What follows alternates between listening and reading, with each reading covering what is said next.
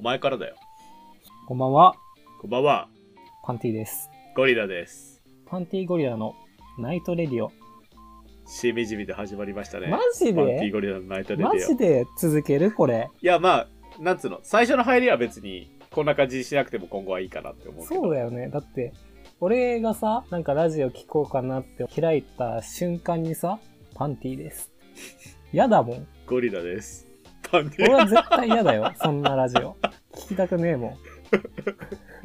確かに、えじゃあこ、今後、今後な、おいおいやってこう、おいおいそういうのは。ね。俺はでも、ちょっと最近、切れてることがあるかな。社会に対して。社会に対して？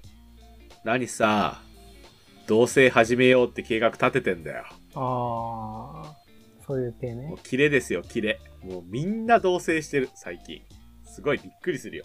まあ、僕らももうそういう年代なんじゃないですか？いやーもう俺取り残されてるからさ、もう悲しいですよ、本当に楽しそうじゃん、なんか、いろいろやっててさ、YouTube とかも。そうだね。まあちょっと YouTube の話はおいおいだね。ごまかしたね。発掘されたくねえんだ。いや違う、発掘されてもいいんだけど、まだまだなのよ。ああ、確かにね。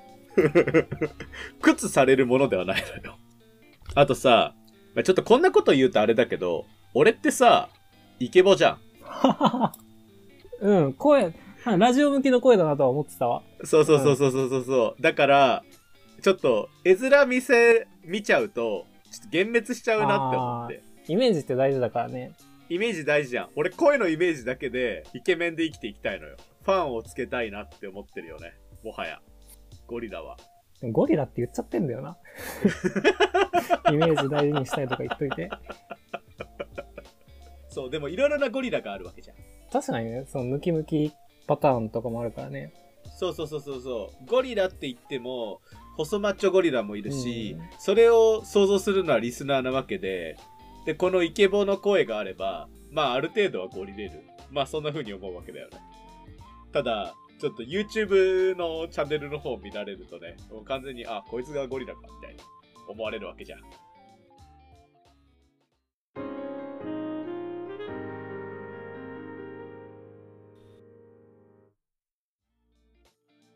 で、今日は何の話するんだっけ？あ、そっか。そうね、最近なんか、これは話題だね。最近っつってももう、どうかね、どうなんかね？1年間ぐらいずっと話題だよね。鬼滅の刃ね。パンティさん、鬼滅の刃見たことありますか？パンティは、原作に触れたことはないんだけど、アニメは見てましたね、2クール分26話だから。あのあー今映画で無限列車編やってますけど、その前ぐらいまではストーリーは知ってますね。無限列車編は見に行こうと思ってますか？思ってないです。なんで？いや、そんなハマんな、ハマんなかったっていうか、まあ、え、ゴリラは？慣れねえ。この呼び方慣れねえなこんな決め方するんじゃなかった。え、ゴリラは、ゴリラ結構、なんかハマってる感じだったよね。ゴリラは普通に全巻読んでるからね。なんなら漫画も読んで、一応最終のストーリー展開まで追い切ってる状況だよ。俺結構びっくりしたのがさ、なんか会社のさ、中年みたいなおじさんがさ、なんか俺に、鬼滅の刃の映画見たとかいうふうなことを言うぐらいには、なんか流行ってるんだへ流行ってるってことを知って、そう。40代のおじさんもた、なんかアニメとか見てたりするのよ。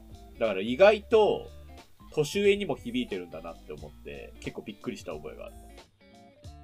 なんであんなに流行ったかっていうと、普通になんかジャンプと不女子層。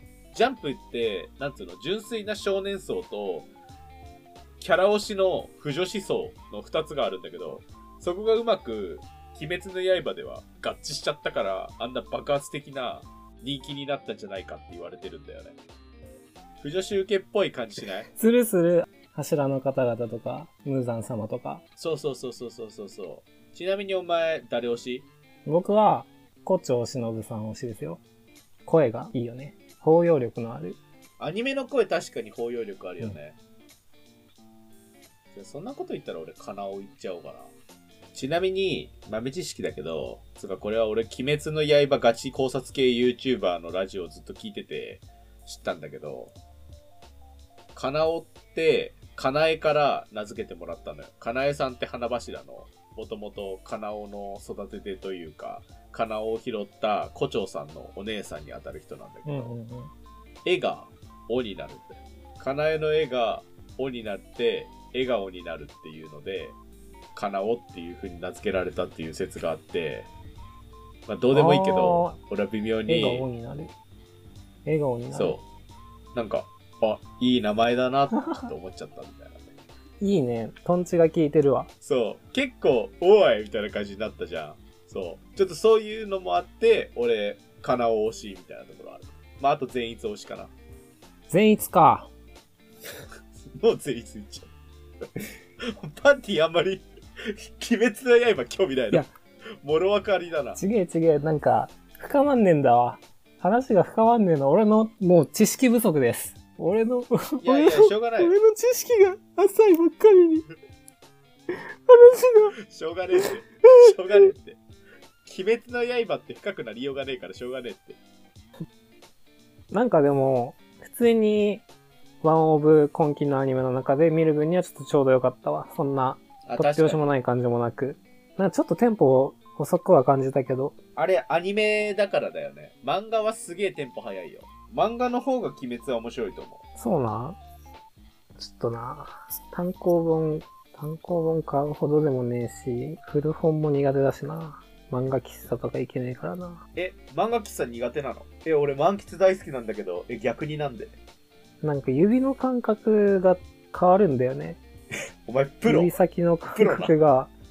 え、わからんなんか、プロだ。その指の油もさ、自分の油と他人の油って違うじゃん。あ、まあ違うなんねか。すごい、なんか、こう指をさ、すり合わせた時とかの感覚の変わんのがすごい嫌だ。え、何？波動が変わる感じ？波動、波動変わります。波動が変わります。漫画の波動が。変わるの？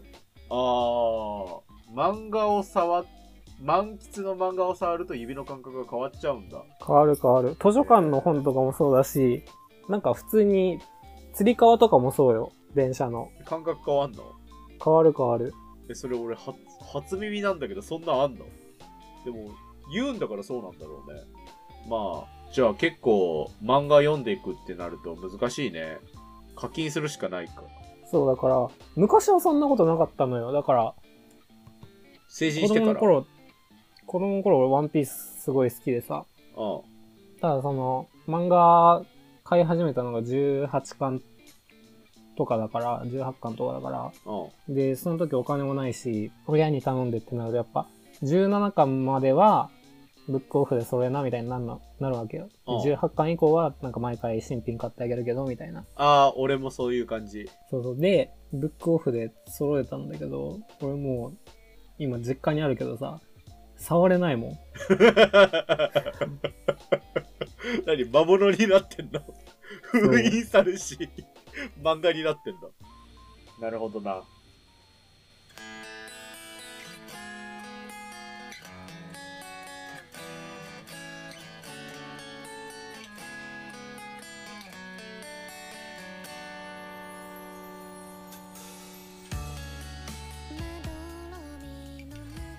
鬼滅の刃鬼滅の刃だよ。鬼滅、何分喋ったよ、これ。やばいやばい。鬼滅の刃の取れ高が、ゴミ。ゴミのような取れ高になってる。いやもう別にもう、鬼滅の刃どうでもいいんじゃない？もう、ここまで喋ったら。そうだね。ちょっとまとめとこう。鬼滅の刃、どうすか？絶対見るべき。ということなので、皆さんぜひ見てください。まだ、まだやってるよね、多分。まだ絶対やってる。ツークール目も多分あると思うんで、一緒に見ようぜっていう感じで。まあ、このラジオが面白いと思ったらフォローお願いします。で、次回もね、またゆるーくラジオやっていくんで、よかったら続きも聞いてください。ではまた次の機会にお会いしましょう。怖い怖い怖い。バイバイ。